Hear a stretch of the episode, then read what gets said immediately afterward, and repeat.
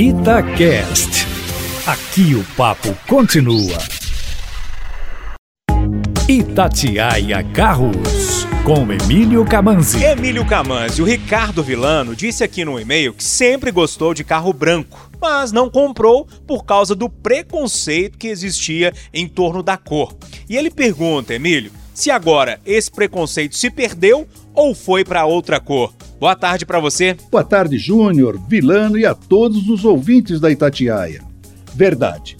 Era a famosa ditadura do PP, do preto e do prato. Hoje não existe mais esse tipo de preconceito. Finalmente, no Brasil se encontram carros de todas as cores. As ruas ficam mais coloridas, a ditadura do preto e prata se foi e não se ouve mais dono de loja de carros usados falar: olha, Carro vermelho não tem muita aceitação, não, por isso vou pagar a menos. O problema é que as fábricas agora, para ganhar um dinheirinho extra, estão cobrando por qualquer cor. Não como se fazia antes, quando só eram cobradas as cores metálicas ou perolizadas opcionais. Hoje, qualquer cor você tem que pagar.